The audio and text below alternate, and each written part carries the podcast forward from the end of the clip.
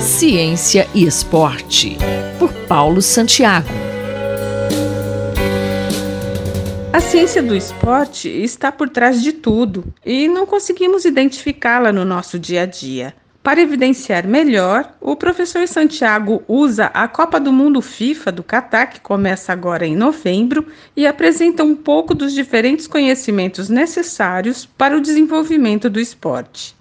Olá, ouvintes da Rádio USP. Estamos próximos já da Copa do Mundo FIFA do Catar. Então vamos entender um pouco como que é a ciência do esporte nesse país que vai sediar a Copa do Mundo. É, no Catar, a ciência do esporte ocorre de forma bem definida dentro de uma instalação esportiva muito grande chamada Aspar Academy. Ela também é ligada com um hospital, basicamente, que tem uma revista científica na área médica chamada Aspetar e se oferece serviço tanto médico quanto também serviço de pesquisa na área de medicina do esporte, reabilitação, entre outros. Mas o diferente é que esse Aspetar, e depois deem, chequem o, o site, que eu vou deixar aqui na, na descrição da coluna, ele é um, é um grande centro que realiza desde a parte de ciência, pesquisa, educação, melhoria da análise de técnicas, tanto no futebol quanto em outras modalidades, e eles têm um arcabouço muito grande que está voltado em diversas áreas da ciência, mas principalmente na questão que é como que a gente toma decisões né, na parte de ciência, então é uma parte de liderança, uma parte cognitiva, uma parte da psicologia do esporte, uma parte do treinamento de força e condicionamento, relacionado também à parte de técnicos e atletas, uma parte de esportes nutricional, então a parte de nutrição esportiva, uma parte de fisiologia do exercício, uma parte de biomecânica, que vai estudar os padrões de movimentos, e uma parte de fisioterapeutas. Então, Fora isso, eles ainda têm tudo isso muito bem interligado com grandes centros de informação que vão ter os dados. Então tem uma parte de tecnologia da informação, né, de TI, de computação, também muito forte que está por trás. Então tudo isso é feito de forma centrada nesse Aspar Academy, que é um centro extremamente sofisticado para trabalhar com ciência do esporte. Então, no Brasil existe algum centro similar ao Aspire Academy?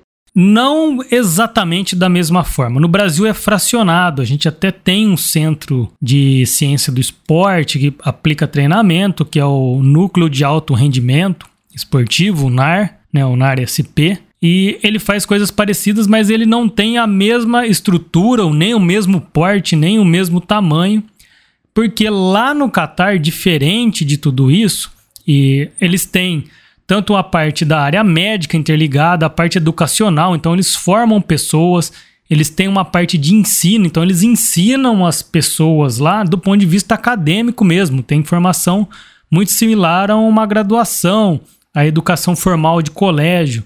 E tudo isso num ambiente científico, de espetáculo, então eles têm as mídias, é totalmente integrado. Você imagina como se fosse um universo, uma cidade inteira que vive só em função de fazer a parte que está relacionada ao esporte em geral, entre elas o futebol como um grande carro-chefe.